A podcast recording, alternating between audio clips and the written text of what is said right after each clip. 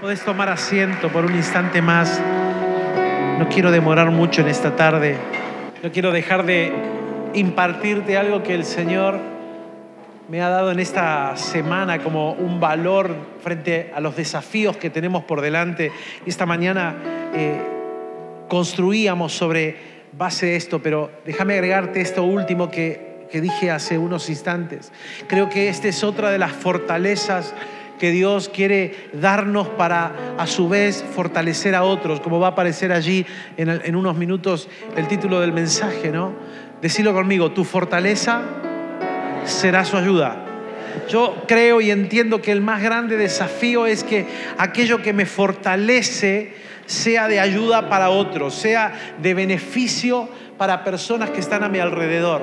La historia de, Daniel, un hombre joven que fue llevado cautivo a Babilonia, es, es increíble porque me impacta la vida de Daniel sobre todo lo que va a declarar luego en el capítulo 6, ¿no? que había en Daniel un espíritu superior. Es como, eh, lo tratan de colocar en alguna medida, en alguna palabra, lo que había en Daniel. Tratan de colocar en palabras lo que, lo que estaba en él. Y lo, y lo, cierra allí la palabra del Señor declarando que sobre Daniel había un espíritu superior, había algo distinto. Pero eso distinto, eso que lo distinguía, eso que lo caracterizaba, eso que lo hizo perdurar en el tiempo. Porque mira, otra de las cosas que no dije esta mañana, te la estoy diciendo toda como bonus track en esta tarde, así que el que, no vino la mañana tiene el bonus track y el que vino la mañana se la perdió. Y el que está, eh, vino la mañana y vino la tarde se está llevando el bonus track completo. Así que eh, el primer bonus track es que construyamos sobre la roca. Las fortalezas que Dios me quiere dar están construidas y están basadas sobre una roca. Pero mire la tensión que hay en la Biblia si uno busca el concepto de la roca. Va a decir también en las parábolas el Señor que la semilla, la palabra de Dios que crece sobre la roca, que no es Cristo, muere. Y tenemos esta otra tensión que me dice que al hombre que construye sobre las bases de él lo va a comparar como un hombre sabio, prudente, que construye sobre la roca, que en este caso esta roca ahora es Cristo, es la roca sólida para traer una base sustentable a la casa. En una de las parábolas era la semilla que cae en el camino, la que cae entre las piedras o las rocas, la que cae en el camino y es devorada y la que cae en buena tierra. Y yo anhelo que seamos la semilla que cae en buena tierra, que la palabra, nosotros seamos la buena tierra en la cual la semilla de Dios cae y nosotros llevamos fruto. Y si somos esa buena tierra, otra de las cosas que tiene que ser fundamento de nuestra fortaleza es la construcción sobre la roca sólida que es Cristo Jesús. Cuando Jesús declaraba ahí en Mateo 7 diciendo al hombre o la mujer, no vamos a poner los dos porque es para todos nosotros, eh, al ser humano, al hombre y mujer que construya sobre las palabras que el Señor habla, el Señor lo compara con un hombre prudente, una mujer prudente que construye sobre la roca. O sea, construimos sobre cosas que no se mueven. Construimos sobre eh, verdades que son verdades todo el tiempo y que no cambian de acuerdo a las circunstancias o los momentos.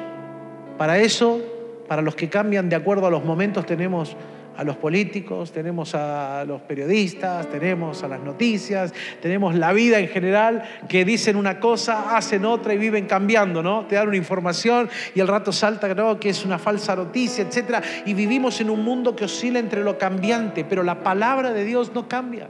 La palabra de Dios es la roca sólida sobre la cual vos echás un fundamento en tu vida y eso se empieza a convertir en una fortaleza. Claro, para construir una fortaleza es necesario primero colocar una piedra.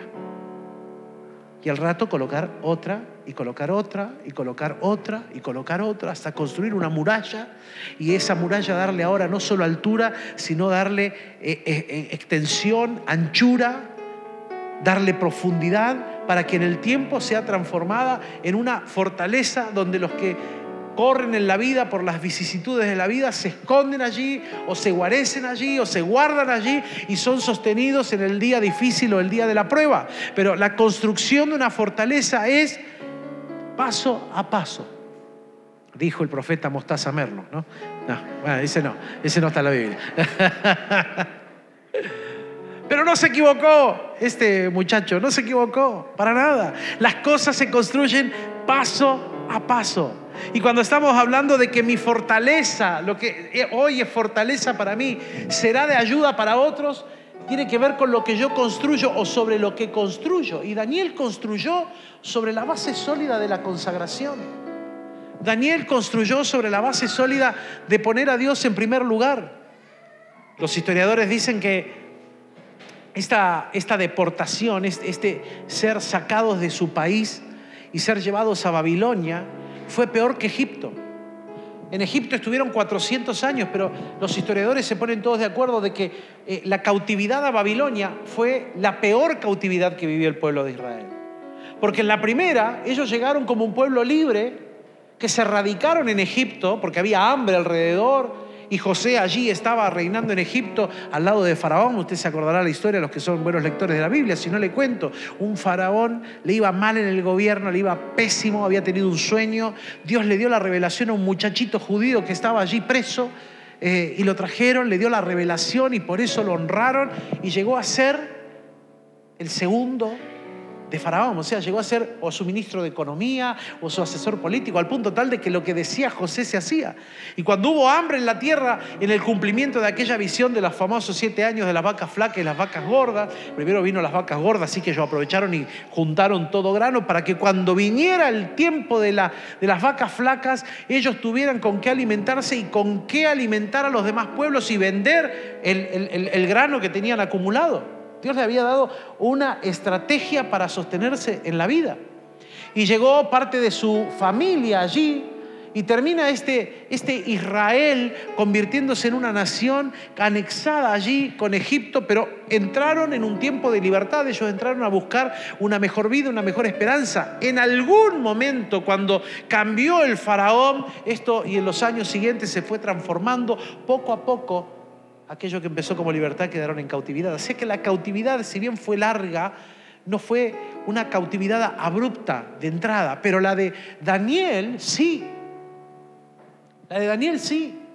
Fíjese el deterioro que tenía espiritualmente la nación que fue deportada.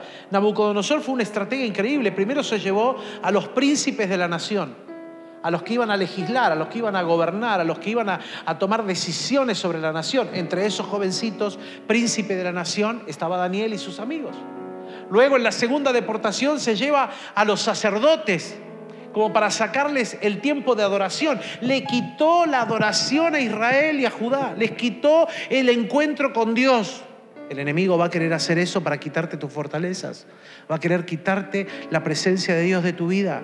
Y eso se quita colocando otras cosas que ocupan el lugar de aquello que debe ser adorado en primer lugar. Entonces te va a colocar más tiempo en el celular, más tiempo en Netflix o en Star o en Disney Plus o en la que sea, en Paramount o la que sea que tengas, en Twitter, en Instagram o en lo que sea. Bueno, Facebook ya queda para los más, grandes como Horacio. Eh, los grandes como Horacio tienen Facebook. Nosotros los jóvenes no, no. los que tenemos Facebook todavía, ¿no? Este, pero te ocupa el tiempo o te lo ocupa con salidas o te lo ocupa con el placer. Oh, no, qué linda tarde, salgamos, hagamos, planifiquemos. Eh, Viste, estamos como decía Salomón, comamos y bebamos porque mañana moriremos. Claro, y no sabes cuándo te viene la ruina. Construir la fortaleza del Señor tiene que ver con darle valor a lo que Dios le está dando valor. Así que Daniel decidió darle valor de entrada aún en una situación tan complicada como era estar deportado, y le decía, la segunda se llevó a los sacerdotes, se llevó a los que construían herramientas, a los orfebres, a los artesanos.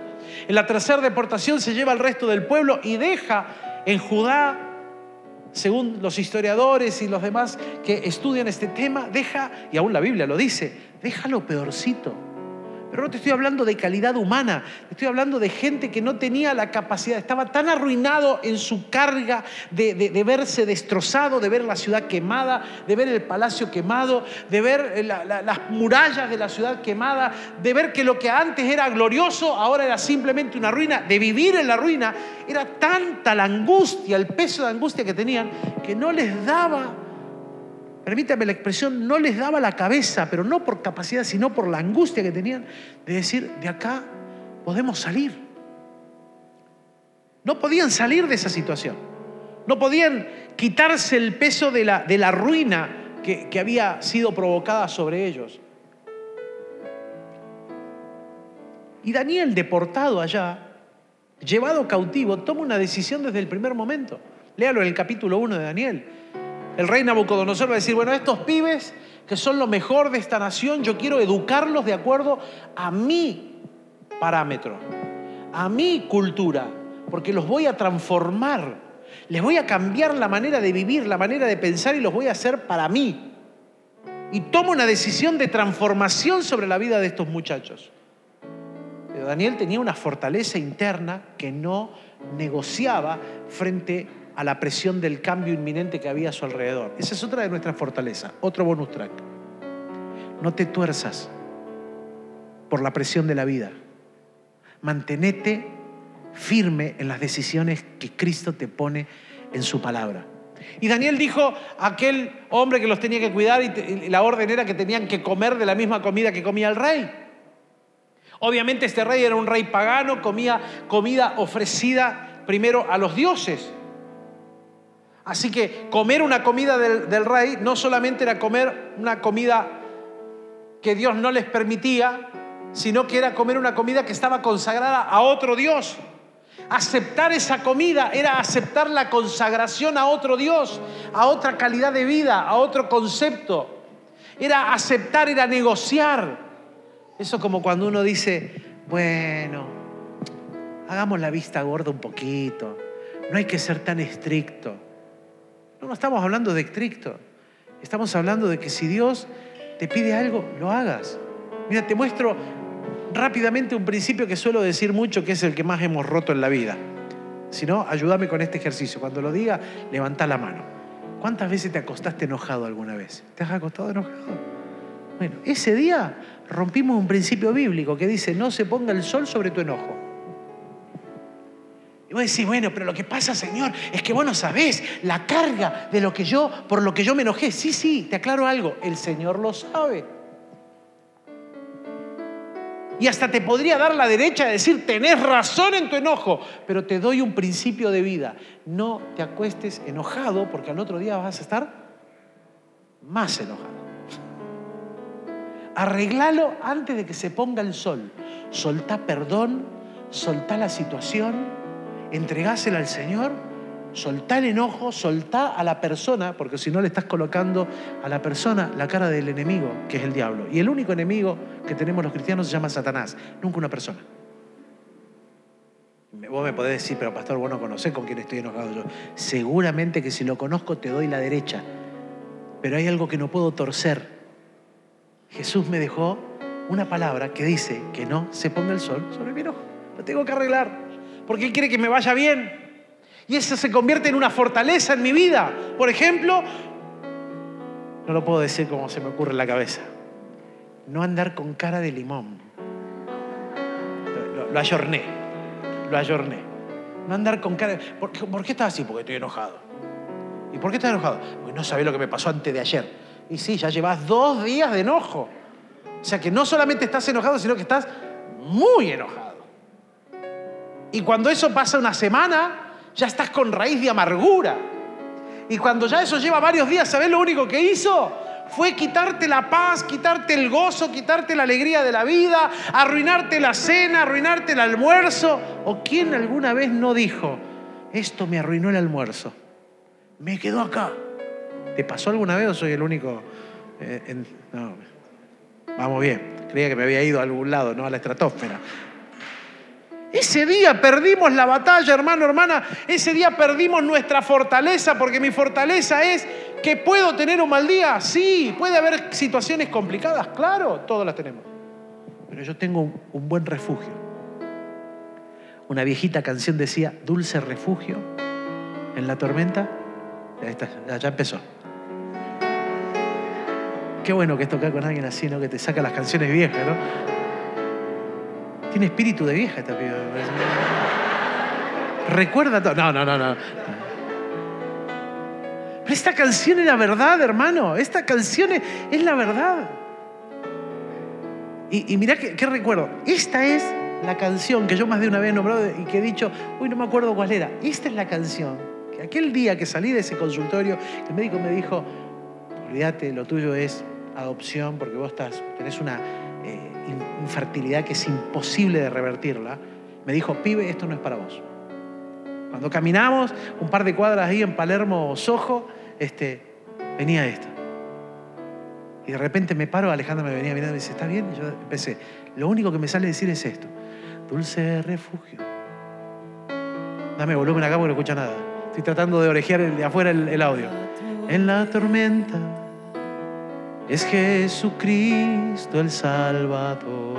Si te la acordás, cantala. Él me alienta y alimenta. El piano, dame acá. Su palabra y su amor. Y mira lo que dice ahora. Vengo a reposar él es mi amigo una poderosa canción. Aleluya.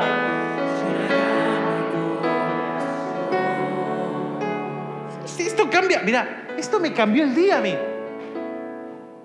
En el momento algo pasó en mi mente, algo pasó en mi corazón. ¿Por qué? Porque el Señor te está recordando quién es tu verdadera fortaleza sobre qué estamos construyendo. Eso es construir sobre la roca. Ese es el fundamento de mi fortaleza. Y que sabes que cuando lo ven los demás que tienen esas necesidades o que tienen necesidades más chicas que las que vos tenés y frente a la vida te ven parado firme, no arruinado, no desquiciado, no tirado abajo, no melancólico, aunque sos consciente de que la situación está presente, porque escúchame, yo era consciente de mi realidad y mi realidad no cambió después de cantar Dulce Refugio en la Tormenta. ¿eh? Mi realidad cambió siete años después. O sea que hubo un lapso donde hubo que sostenerme sobre la verdad de Dios, que Él es mi dulce refugio en la tormenta y Él es mi paz y Él es mi seguridad y que mi situación no cambia por lo que me dice la situación inmediata que tengo frente a mi nariz. Mi realidad está basada en la fortaleza interna que yo tengo puesta mi fe en Jesucristo, autor y consumador de mi fe, mis ojos mirando al autor de la vida. Si Él dice lo que Él dice se hace, aunque no esté aquí en mi presente y en mi realidad. Esa es mi fortaleza, vivir por fe. Ese es el otro bonus track que te doy. Otra cosa que te va a ayudar a, vivir la fortaleza de Dios es vivir por fe. Y cuando otros lo vean, lo van a querer.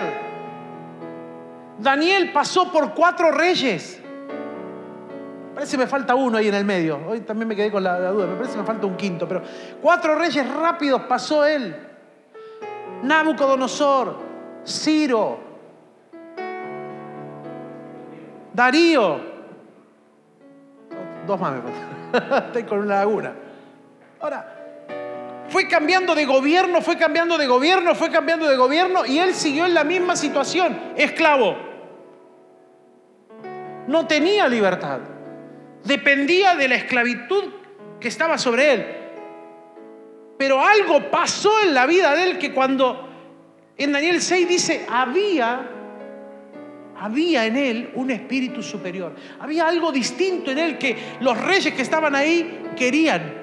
Mira lo que dice, por favor, Daniel capítulo 11, verso 1. Durante el primer año del reinado de Darío el Medo, yo mismo estuve a su lado para animarlo y fortalecerlo. Lo que había sido su ánimo interno y su fortaleza interna. ¿Desde cuándo? Desde el día que él fue deportado a Babilonia, desde lo que no negoció, desde lo que no cambió. Daniel, tenés que comer la comida del rey de Nabucodonosor. No como nada, yo quiero poroto, lenteja y agua. Comió legumbre nada no te puedo dar esto porque si yo te doy esto y comes diferente, el rey va a venir, va a ver tu cara, te va a ver demacrado y me van a matar a mí. Bueno, hagamos una cosa, hagamos un trato dame esta comida por tantos días y al cabo de tantos días vení y mírame a mí y mirá a los otros. A ver cómo estamos. Resulta que Daniel y los amigos estaban mejor que los otros.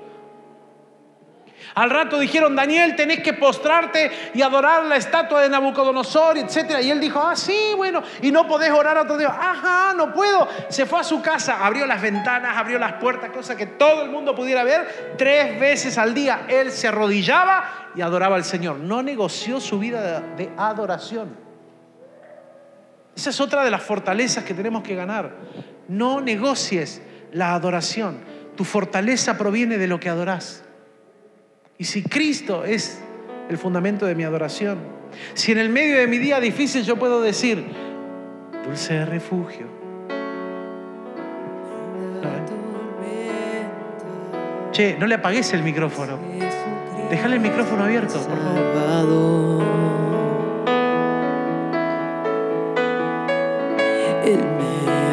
Alienta y me alimenta con su palabra y su amor. Vengo. Vengo a reposar en Él es mi amigo fiel, una poderosa y fresca unción llenará corazón. Si yo puedo mantener eso, hermano, hermana, si yo puedo sostenerme con una adoración intacta frente a los días que vienen, se convierte en una fortaleza. ¿Y sabes lo que pasa? El que me ve, te lo cambio, el que te ve, el que te conoce, el que sabe lo que vivís, que sabe que vivís lo mismo que él, que trabajan en el mismo lugar, que vive, tienen las mismas condiciones, cuando ve que lo que a él le amarga o a ella le amarga o a él o a ella lo angustia y es lo mismo que vos tenés, pero vos aparecés cada día con la cara fresca, como que si no te hubiese machucado nada, te empieza a mirar raro y dice, che, pará, ¿por qué a vos esto no te hace, no te hace mella? ¿Por qué esto a vos no te, no te descorazona? ¿Por qué esto a vos no te preocupa desmedidamente? Es decir, porque yo tengo donde ir a reposar cada noche. Yo no me acuesto y lloro sobre la almohada. Yo lloro sobre la cruz. Y dejo en la cruz del Calvario todas mis cargas. ¿Y sabes qué? Tengo quien reciba mis cargas, tengo quien reciba mi mochila. Y la suelto al Rey de Reyes y Señor de Señores. Y en medio de la adoración, viviendo lo mismo que vos vivís, yo recibo algo que vos no estás recibiendo. Recibo la fortaleza del Señor, que viene a ser mi fortaleza en el día difícil, en el día de la angustia. Viene a ser mi paz en el medio de los días que tengo que decidir y no sé para dónde ir, si norte, sur, este o este. Y el Señor viene con paz a tu corazón, viene con paz a tu mente. Te da estabilidad, te da salud, integralmente hablando. Y eso, cuando otros lo vean, lo van a querer. Y vos vas a ser un hombre o una mujer que le va a dar ánimo y fortaleza a los que lo necesitan, pero no desde tu propio saber, sino de lo que ya conquistaste y ganaste en la presencia del Señor. Por eso el apóstol decía, yo no tengo plata ni oro, ¿te acuerdas, Pedro? Frente a la entrada del templo con ese paralítico. Le está pidiendo una limosna, está pidiendo plata, y él le dice, yo no tengo plata y oro para darte. Yo me imagino la cara de ese hombre diciendo, bueno, correte, correte rápido para que venga otro que sí tenga oro y plata, porque estoy pidiendo oro y plata. Le dice, no tengo oro y plata, pero lo que tengo te doy. Lo que había ganado en esos tres años con Cristo. Le dijo, en el nombre de Jesús, levantate y andá. Lo agarró de la mano y lo tiró. No esperó a que se levantara, lo tiró, lo levantó. Porque ese hombre naturalmente no se iba a levantar. Porque él sabía que era un inválido. Ahora, hay que animarse a provocar un milagro de esa manera. Cuando vos estás lleno de la fortaleza de Dios y estás anclado en Dios, viene esa seguridad interna de cuándo es el momento, el aquí y el ahora, de lo milagroso. Viene la, la seguridad inmediata a tu corazón de que este es el día, este es el momento, este es tu aquí y ahora. Y agarrás al que está inválido, lo levantás y lo parás en el nombre de Jesús. Culmino. Si querés saber los otros, que, los otros puntos que dije, escuchá la, la prédica de la mañana. Pero los que, a los que vinieron ahora a la noche se llevaron un bonus track que lo de la mañana no se llevaron. Y los que vinieron a la mañana se están llevando el mensaje completo. Cristo quiere ser tu fortaleza. quiere ser tu calma en medio de la tempestad. Por eso el apóstol Pablo declaraba, Cristo en mí es esperanza de gloria. Y no lo declaraba un tipo que tenía todo resuelto. De hecho, cuando él declara, Cristo en mí esperanza de gloria, estaba preso. No tenía libertad, no podía ir donde quería. Es más, estaba ya casi en el final de que lo iban encima a matar. El juicio iba a salir mal y la sentencia era de muerte y viviendo aún el peor de los días, encarcelado, él recibía en la cárcel gente, escuchá, para animarla y fortalecerla. Y le escribía a gente para animarla y fortalecerla, porque su fortaleza no provenía de si estaba libre o estaba preso. Su fortaleza no, no, no dependía de que, bueno, acá ando caminando libremente por la vida y estoy haciendo la obra de Dios. Su fortaleza dependía de lo que recibía de Dios. En medio de su tiempo de cárcel, hubo un momento donde el Señor envió un ángel a hablarle y le dijo, ten ánimo Pablo, porque así como has sido testigo de Dios acá, tenés que hacerlo en Roma. Así que tranquilo. Un profeta dijo por ahí, pero a este, al dueño de este cinto lo van a matar. dijo, yo estoy dispuesto a todo.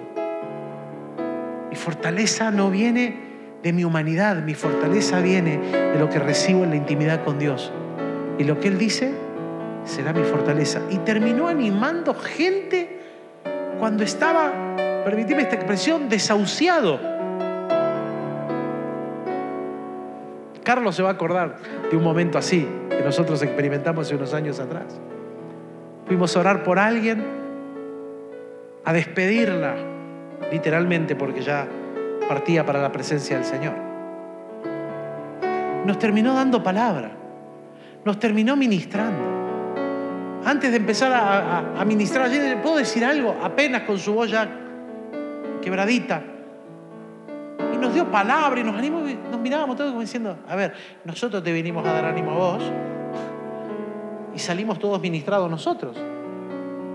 Porque cuando Cristo es tu fortaleza, vos tenés para decir, dulce refugio